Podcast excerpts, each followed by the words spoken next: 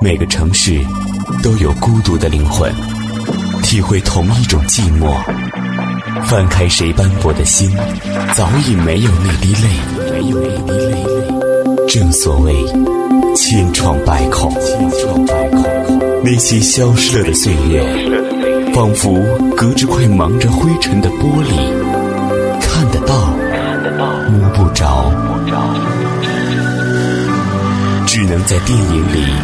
在夜晚，在梦中，默默幻想，越夜越美丽。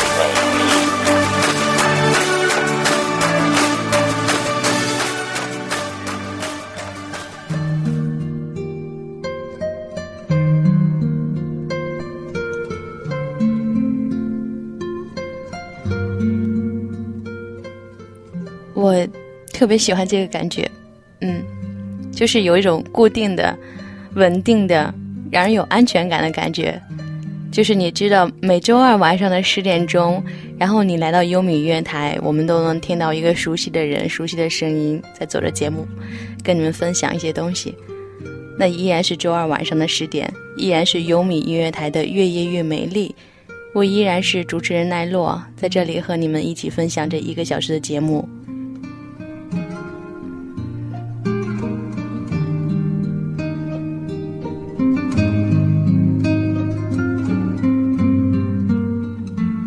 今天的这一个小时呢，还有两个助手，一个是我们的编导倩倩，还有一个是我们的字幕叶兰。那在这一个小时中，会我们三个人一起给大家分享 这个节目。今天节目依然是音乐推荐类型的，会跟大家分享一些歌。那依然还是那个样子哈，就是今天的歌还是也会有些主题的。今天的主题非常的美丽，今天的主题就一个字，叫花儿。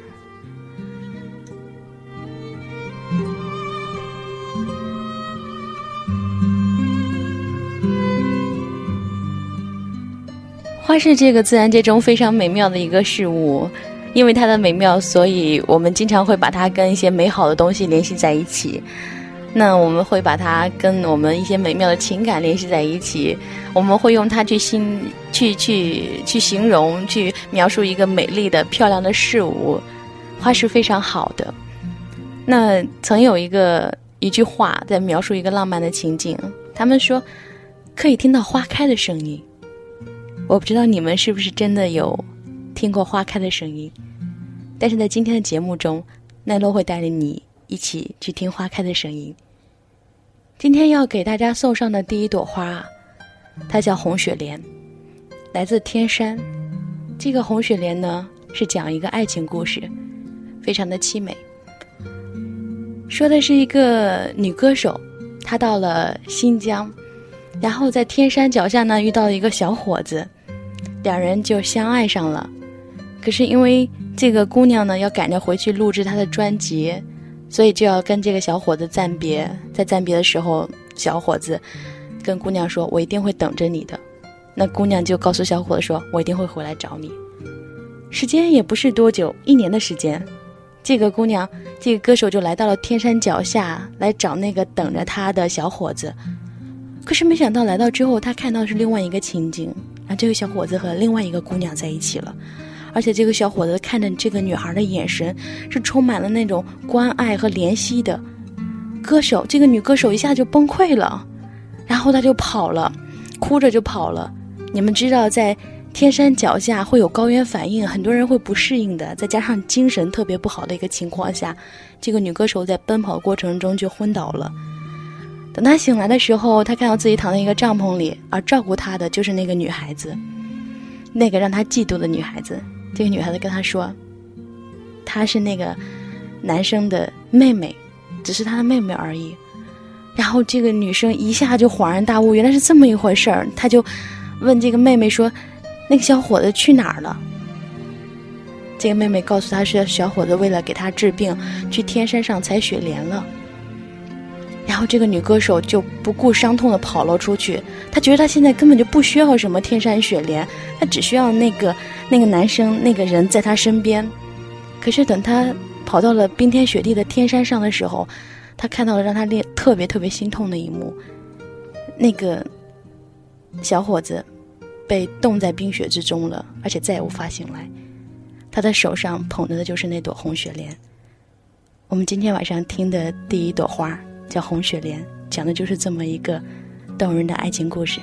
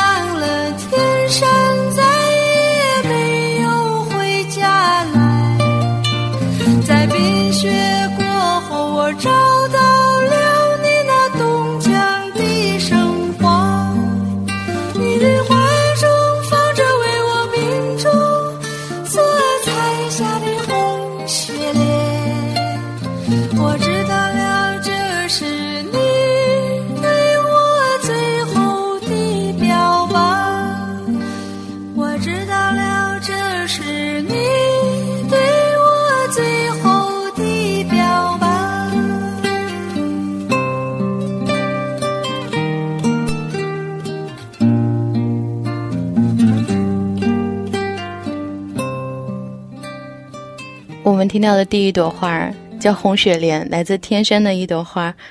然后这朵花是由小娟来演绎的。这朵花传递了一个凄美的爱情故事。这首歌是一首改编歌曲，是由红旗改编的。其实它的原歌呢是一个苏格兰民歌，叫《The Lowlands of Holland》。然后红旗改编了这首歌，当然这首歌也有很多的演唱版本。那有的听众可能说我喜欢听红旗的，啊，还有听的高音的，还有这个尼雅风啊、甘丹、甘雅丹啊等等等等。我喜欢听的是小娟的，所以在这里跟你推荐的是小娟的一个版本。那我觉得小娟的声音是我喜欢的那种民谣女声中特别好的，是那种像山谷清泉、像空谷幽兰一般的感觉，是那种缓缓的、特别安静、非常能入心的感觉。我很喜欢小娟，也很喜欢她演绎的这个《红雪莲》。我觉得民谣是很棒的音乐，所以在奈落的节目中，经常跟大家去推荐一些民谣的歌。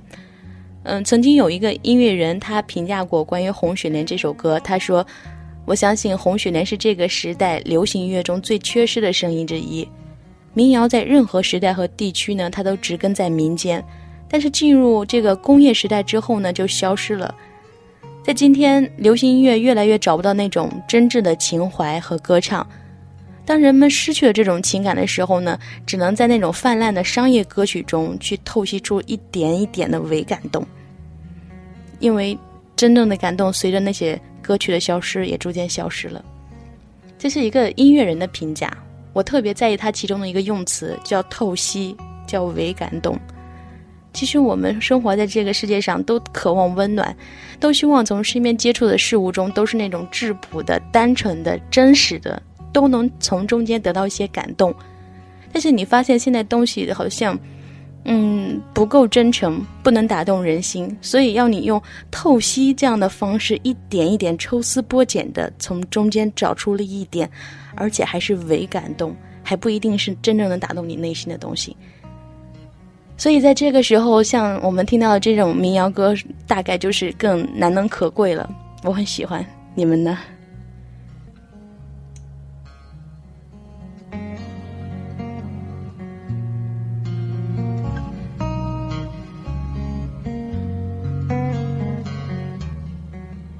今天所有的歌都是跟花有关的。既然第一朵花讲的是爱情，那我们接下来要说这朵花，大家都应该比较熟悉了，那自然是玫瑰了。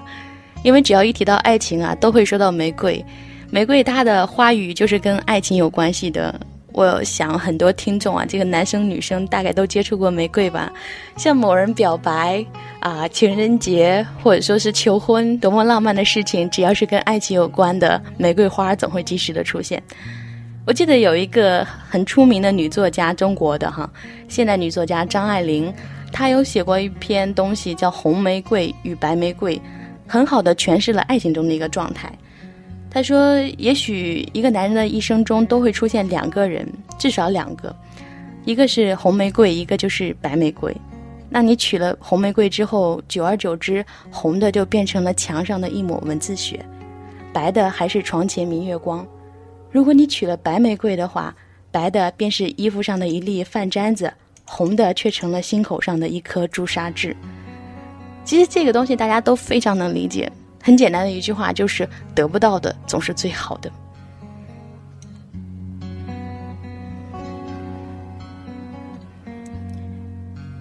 不知道在你心中有没有这样一朵红玫瑰或者是白玫瑰呢？然后说到张爱玲，我会想起她的那个形象。是他出生于这个二十世纪初的老上海时期，那时候的上海是特别繁华的一个都市，是中国的一个冒险家乐园，好多有钱人都聚集在那里，夜夜笙歌啊，歌舞升平，非常多的夜总会。于是呢，为了带入这个情境，我们接下来下面要听的一首歌，一朵花就是玫瑰，而且是来自旧上海时期的一首歌，叫《玫瑰玫瑰我爱你》。玫瑰，玫瑰，最娇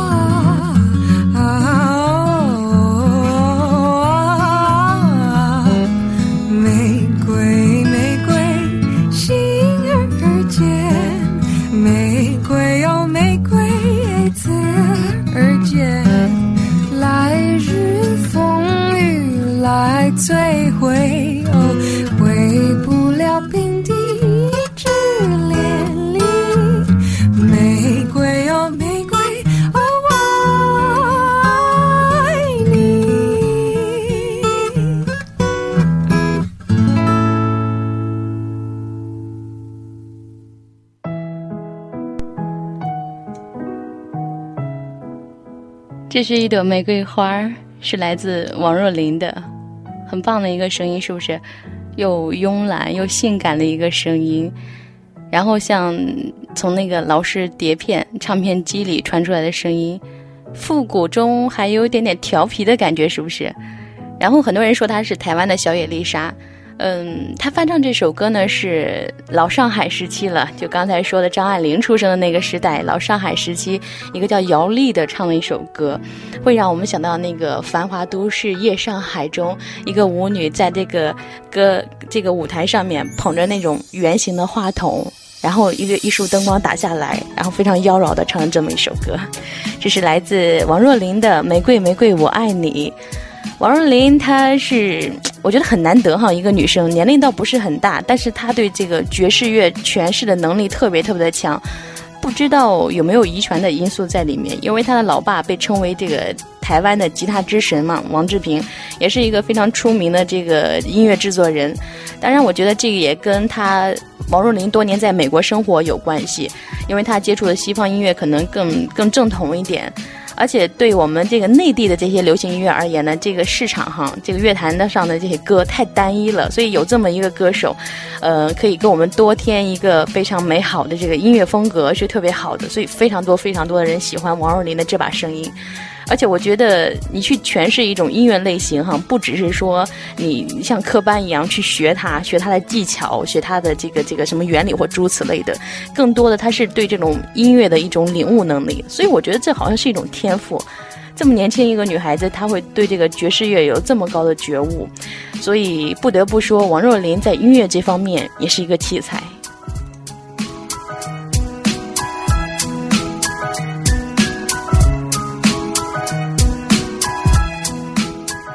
好了，接下来要介绍的一朵花哈，这是我个人比较喜欢的。我想说，我最喜欢的花是什么呢？如果经常听我节目的听众，其实应该会知道，我最喜欢的是向日葵。有的时候有听众他加了我的 QQ 群啊，或者看了我微博什么，你经常会看到我的一个签名，就是“没入大片向日葵中”，这真的是我想象中特别美好的一幅画面。我不知道你们有没有听过一首歌哈，是来自陈晓东的一首歌，叫《我愿意》，陈晓东版本的《我愿意》。然后这个版本的《我愿意》中，这个 MV 的画面特别美，有一幕是陈晓东这个男主角和女主角在一片向日葵花海中，我觉得沉浸在那中是件很美的事情。我特别喜欢向日葵，向日葵代表着非常多的东西。你们知不知道向日葵其实是俄罗斯的国花？然后向日葵。我想到它的时候，除了说它像着太阳之外，会觉得这种花，它代表着这个有着非常浓烈的色彩，代表着勃勃的生命力，代表着希望，代表着激情，代表着一种荣耀。即使说你看到这个向日葵的形态是一个残破的，也发现它在潦倒之间也有一种艳丽的感觉，好像在记录着这个太阳的辉煌，非常非常的漂亮。关于这个向日葵，其实，在希腊神话中还有一个小小的故事，是说这个在希腊神话中呢，有一个女神叫呃克里提，好像叫克里提，嗯，她喜欢这个太阳之神阿波罗，然后就是因为这个这个女神一直暗恋阿波罗之后呢，她就是一厢情愿的暗恋着，陷入了一种痛苦之中，众神就把它变成了一种花，这种花可以终身的追随着太阳，所以这个花就叫向日葵。原来好像人总是喜欢把美好的事物联系在一起，所以就是这么一朵美丽的向日葵，也跟美妙的爱情联系到了一起。我爱向日葵，我爱向日葵那绚丽的颜色，我爱向日葵的坚定，一直追逐着太阳。然后我爱向日葵那蓬勃的生命力，代表着希望。所以接下来要听的这朵花就是向日葵，呃，来自一个女生叫汤旭，她给大家送上一首《向日葵之歌》。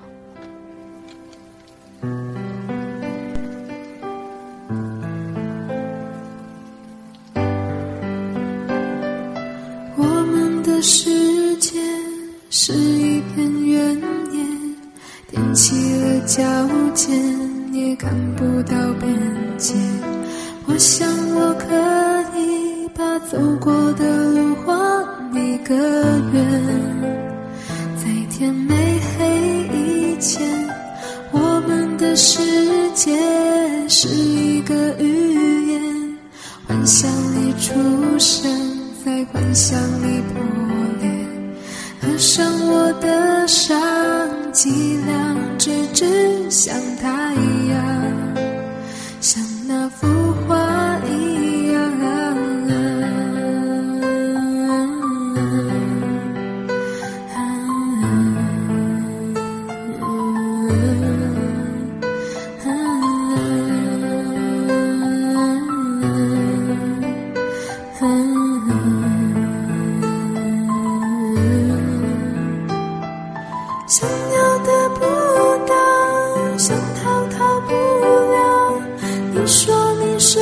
是他无可救药？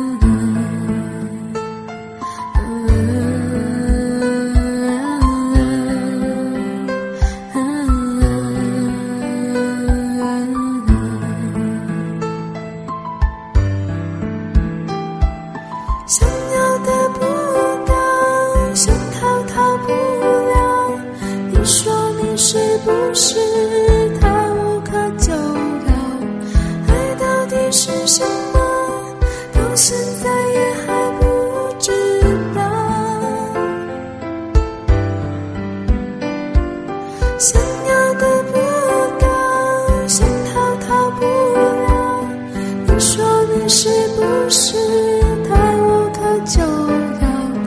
路还有一点，我们还要走下去啊！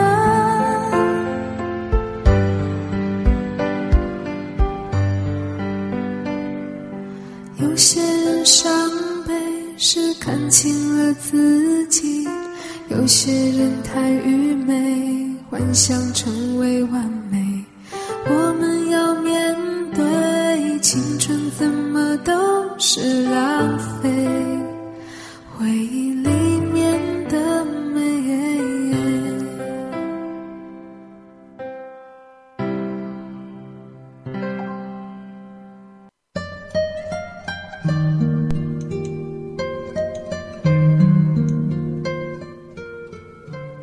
到刚才这首歌是来自汤旭的《向日葵之歌》。你喜欢向这个汤旭唱这首《向日葵之歌》吗？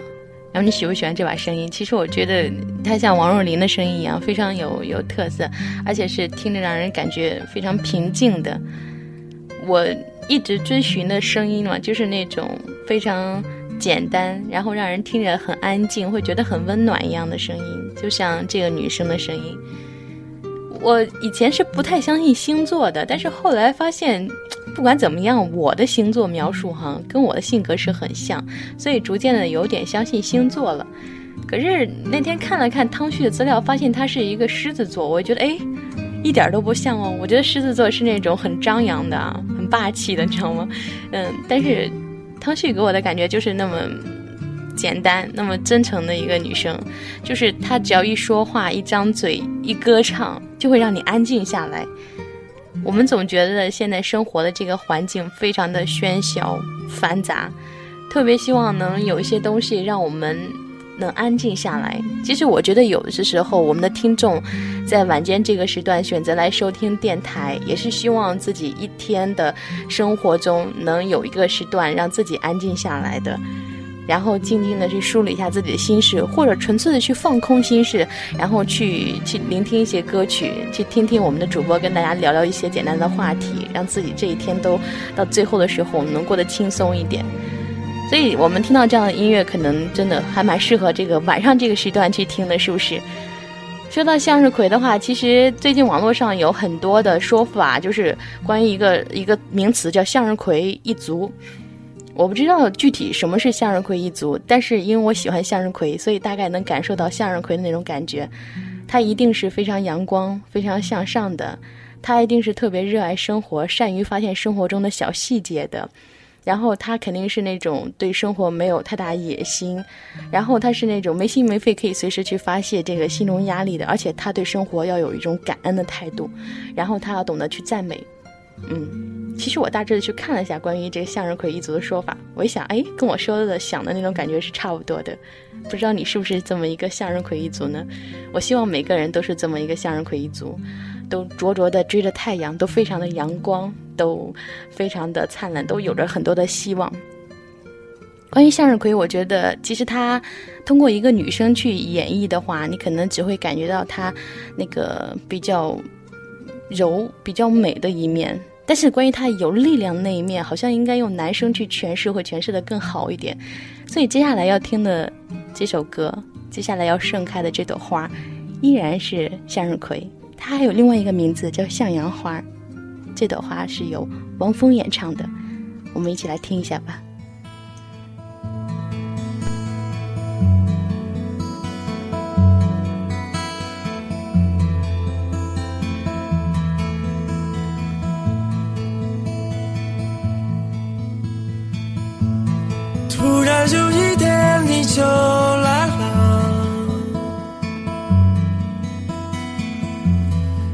来到这悲伤的大地，从此你将注定了孤独。虽然这世界是那么繁华。如果你可以，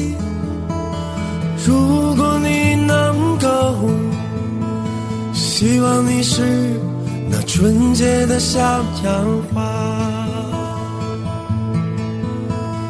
在这美丽的、艰辛的生命中，坚强的、灿烂的绽放。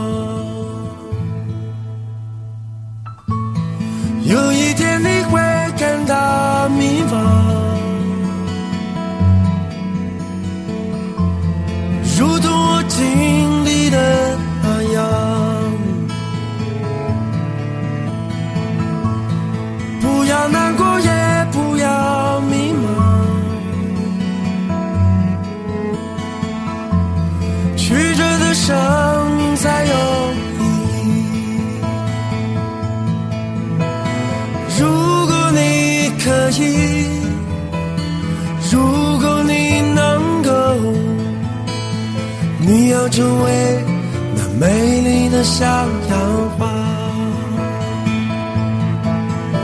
在铺满伤痛的凄风苦雨中，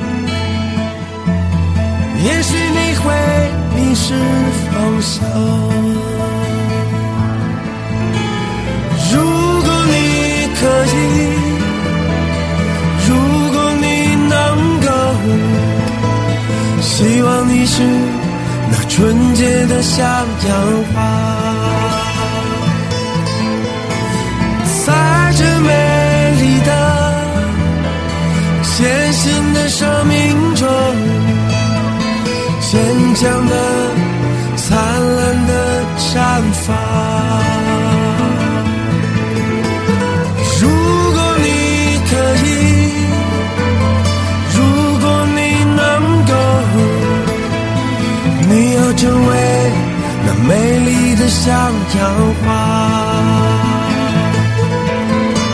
在铺满伤痛的凄风苦雨中，坚韧的、辉煌的灿烂。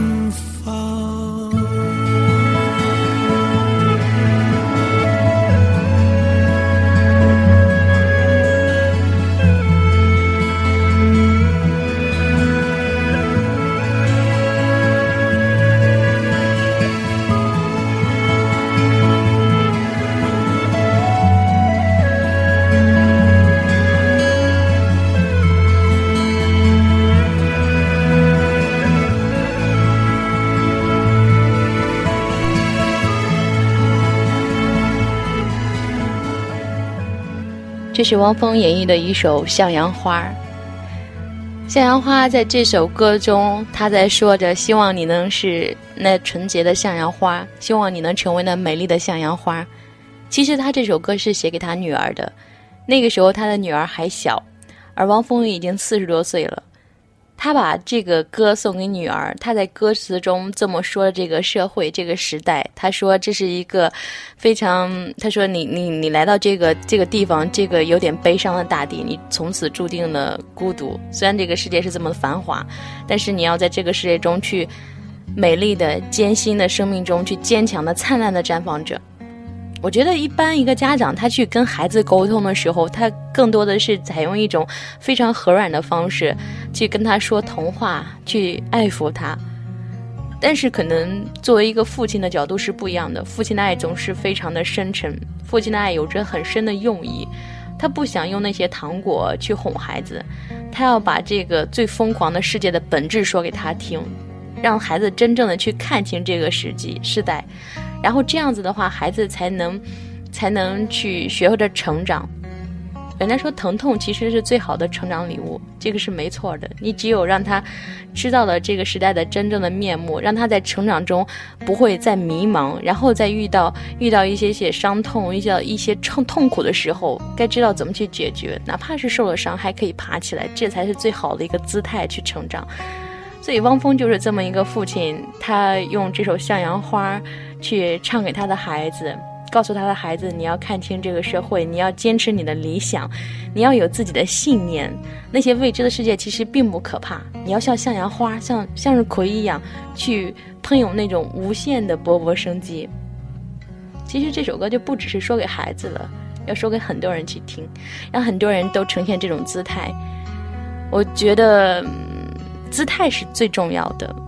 嗯，其实每个人他心中多多少少都有一些理想，有自己的目标。我们真的没必要去横向比较谁比谁的理想大，谁比谁的目标大，谁比谁的成就高。重要的是，你给自己定位的那个理想、那个目标是向上的，而你一直在向着那个目标去前进。你整个人在呈现一个向上的姿态，你坚信你自己能做到，你有信念，你一直在向上走着，这就是最好的。希望每个人都是一朵美丽纯洁的向日葵，都能。日日夜夜不知疲惫的去追着心中那永恒的太阳。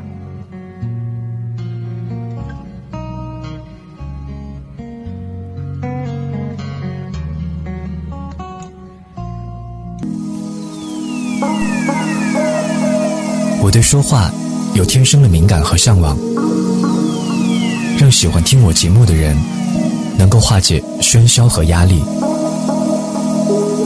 在你被我播出的每首旋律吸引和感动的同时，也能够感染到你的心。我是优米主播苏荷，只要你够自信，就加入我们的行列吧。优米音乐台，让你离梦想更进一步，坚持自我态度，让小宇宙一起燃烧。只要你够自信，就加入我们的行列吧。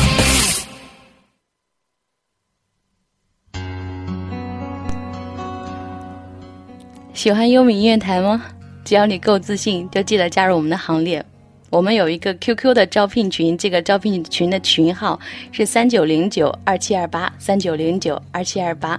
如果你喜欢优米，如果你有够自信，可以加入我们的优米。那我们现在收听到的节目是来自优米音乐台的《越夜越美丽》，我是本档节目的主持，我叫奈落。然后，如果你想关注一下奈落的话，哈，我们可以有两种方式，一个是奈落的 QQ 粉丝交流群二五九八二幺七六六二五九八二幺七六六，或者是关注一下奈落的新浪微博，新浪微博的名字叫红乱。呃，其实有很多听众后来在说“红乱”这两个字该怎么写呀？这两个字听起来好不直观呀。好吧，我就想了哈，有一个词叫“乱世红颜”，对，就这个“红”，就这个“乱”，可以找到了吗？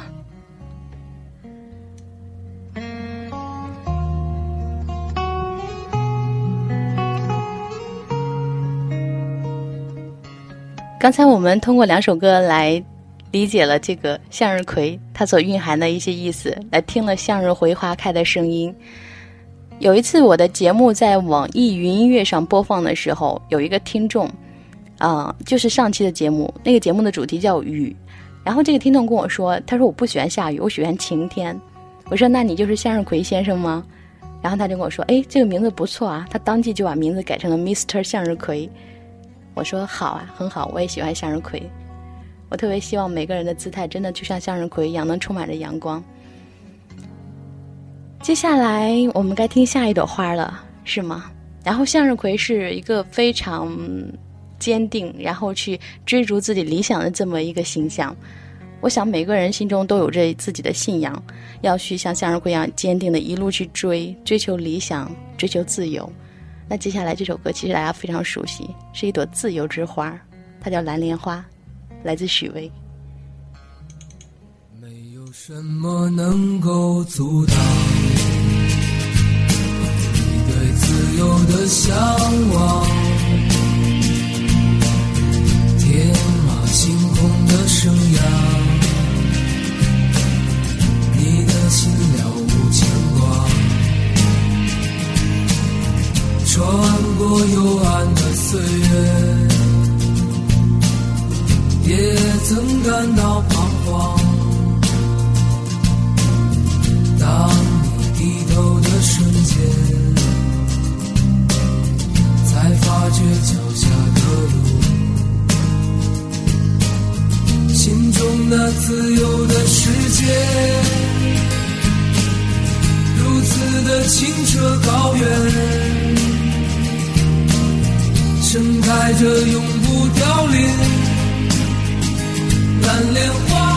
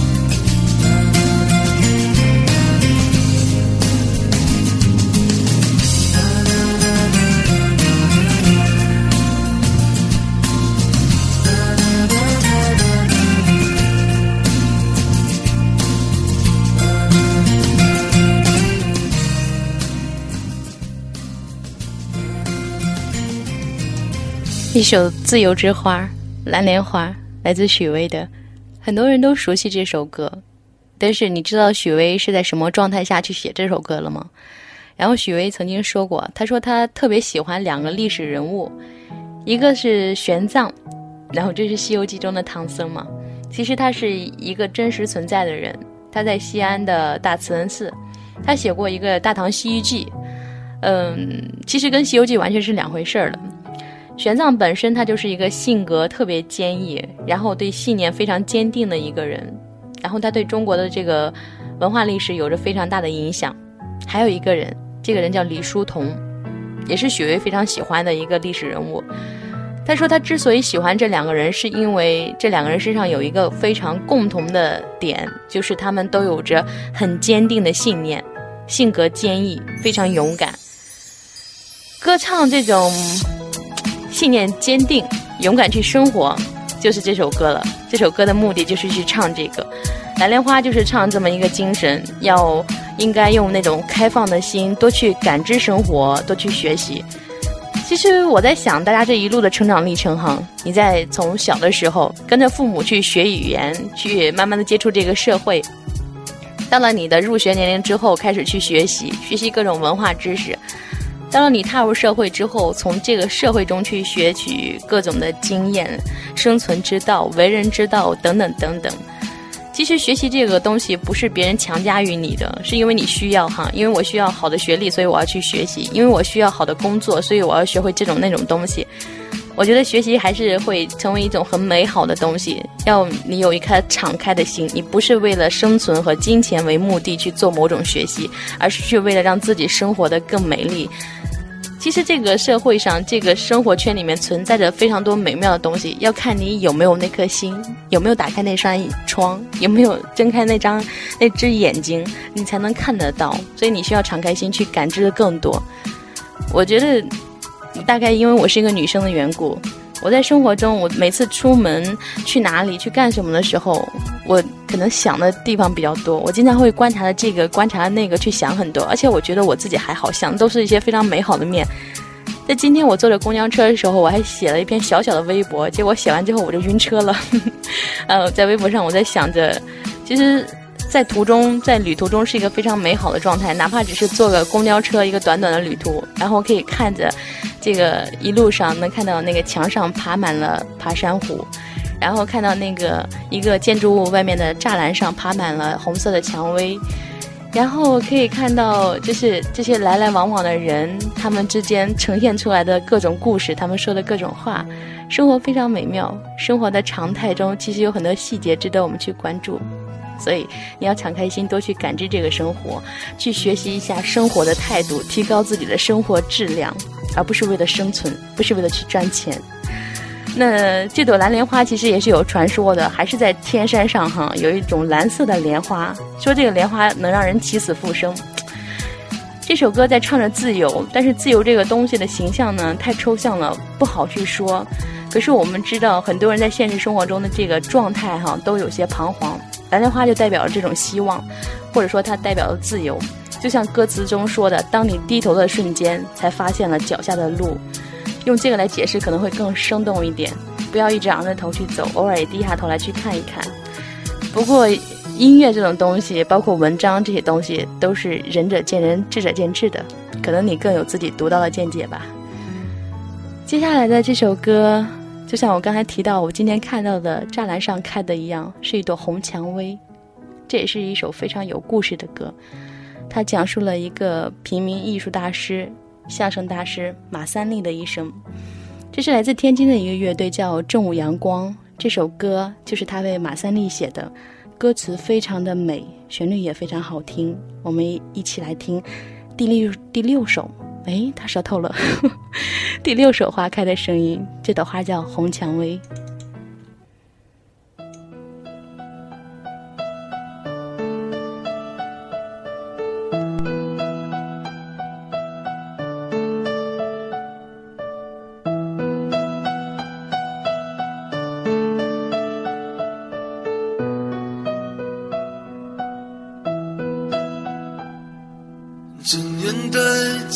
季节快，许多花儿开，风徘徊，云发呆，美景关在大门外。等谁摘不自在，慢慢才明白，花儿一开没人来，其实根本不奇怪。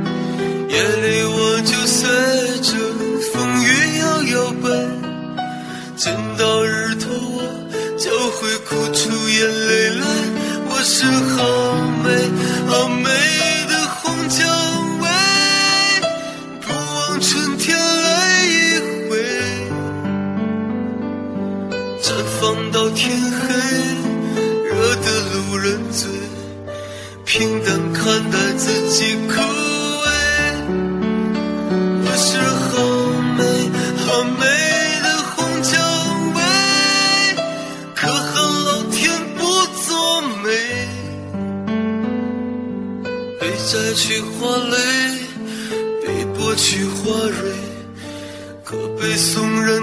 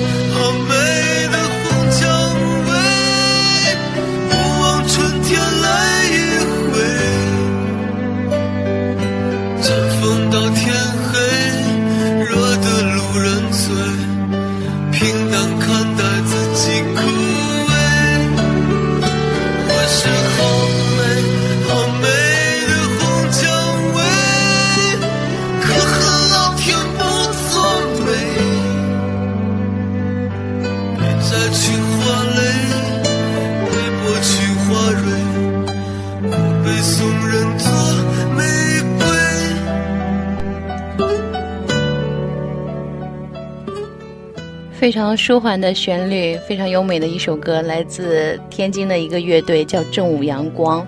这首非常凄美的歌是正午阳光的主唱王宝写的，写给马三立。因为他们都是土生土长天津人，所以他们是听了相声长大的孩子。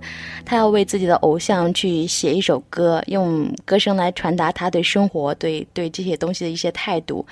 然后他觉得蔷薇是一种野生的玫瑰，刺特别多。如果你把它的刺摘掉之后呢，它就会变成那种软弱的、特别世俗的玫瑰了。他觉得这就像是这个相声泰斗马三立老人一样。马三立早些年在。在应该是旧旧社会的时候，哈，那个时候新中国还没成立的时候，他就在天桥底下说相声了。虽然说那时候相声说的还不错，比较出名，可终究在天桥底下说相声还是一个属于下九流的工作，然后也不入流。虽然说进入新社会之后呢，他觉得生活一切都幸福起来了，也开始有劲儿了，开始继续说相声，但是不小心。碰上那个时代，那个分左右派的时代，他在那个时代过得特别的艰辛，非常非常的艰辛。后来一直到这个左右派的事情全部消失之后呢，这个老人又再次发发挥了这个余热，说了一些大家耳熟能详的相声，比如说逗你玩之类的。这个老人的一生非常的不容易，然后这首歌就是来唱马三立的。其实说实话，我比较讨厌社会上的这种恶俗的状态。不说马三立老人家。说很多明星艺人哈，他们在活着的时候其实成绩还不错，但是往往到他们陨落的时候，就会被当做商机噱头去炒作，然后让他们的那些作品啊再大卖一把，或者以后还可能出个什么纪念怀念系列之类的。其实这种炒作有可能让这个艺人再次辉煌，甚至有可能达到他生前没有达到过那种前所未有的辉煌程度。可是我觉得这又怎样呢？他完全看不到，这也不属于他。我觉得对逝去的人应该默默的去怀念，淡然才能隽永。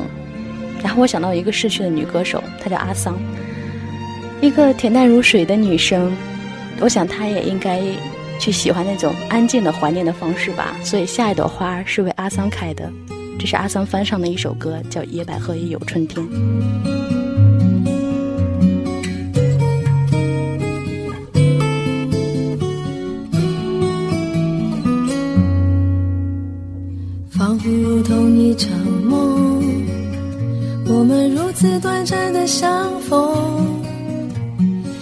你像一阵春风，轻轻柔柔吹入我心中。而今何处是你往日的笑容？记忆中那样熟悉的笑容，你可知道我爱你、想你、深情永不变。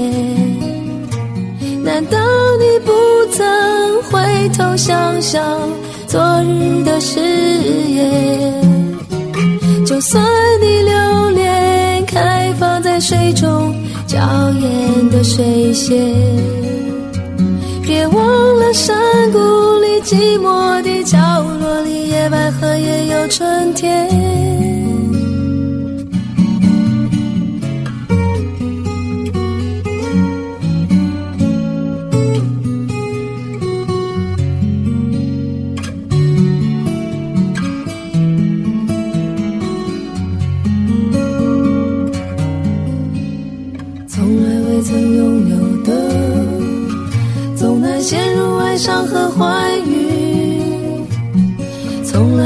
属于真情的事，空幻的无语。而今当你说你将会离去，忽然间我开始失去我自己。你可知道我爱你想你，怨你念你，深情永不变。难道你不曾回头想想昨日的誓言？就算你留恋开放在水中娇艳的水仙，别忘了山谷里寂寞的角落里，野百合也有春天。啦啦啦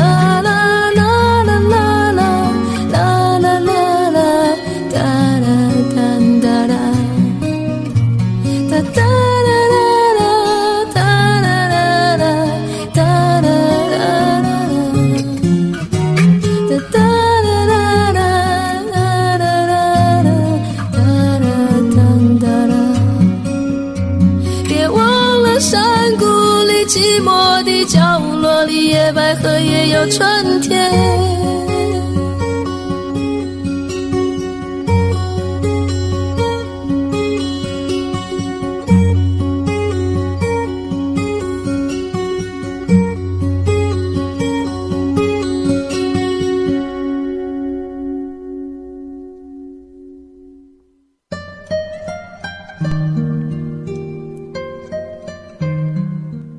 很多人非常熟悉的一个声音，阿桑。阿桑给我们带来了非常多的好歌，像《寂寞在唱歌》《叶子》《一直很安静》，这是他翻唱的一首歌《野百合也有春天》。呃，这首歌是罗大佑写的一首歌，然后他的原唱是潘越云。阿桑用他独特的这种带着一点点沧桑感的嗓音唱出了这首歌，就像他的那个歌名一样，《寂寞在唱歌》。我感觉阿桑好像似乎他总是能唱出人心中的那种寂寞一样。阿桑已经离我们远去了，生命非常的无常，很轻松很简单就带走了一个人。我觉得今天我们在这里说这个主题花儿，说了非常多美丽的花，就像现在我们所处的这个季节夏天，很多的花在盛开着。夏天是花朵盛开最旺盛的这么一个季节，这些花们迎着阳光，迎着风雨，它们用尽了所有的力气，开出了它们最美的姿态、最美的颜色。其实我们的生命也就是这样子，有的人拼搏了一生，就是为了能有一次最灿烂的绽放。就像一首歌的歌名，叫《生如夏花》。所以在节目的最后，要给大家盛放的最后一朵花。是来自朴树的《生如夏花》。在这首歌中，奈落的节目就到这里结束了。我们的节目依然是每周二晚上的十点，记得下周二的十点，我们不见不散。来聆听最后一朵花开的声音吧，来自朴树的《生如夏花》。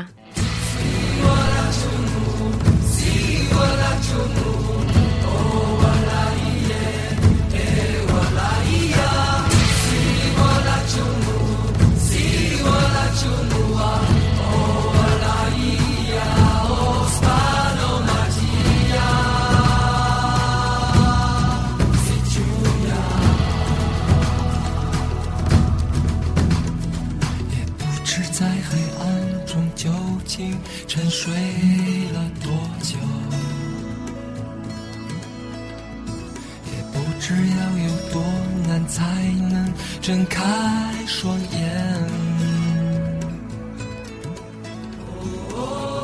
我从远方赶来，恰巧你们也在。知你留恋人间，我为他而狂野。我是这耀眼的瞬间，过天边的刹那火焰。我为你来看，我不顾一切，我将熄灭，永不能再回来。我在这里啊、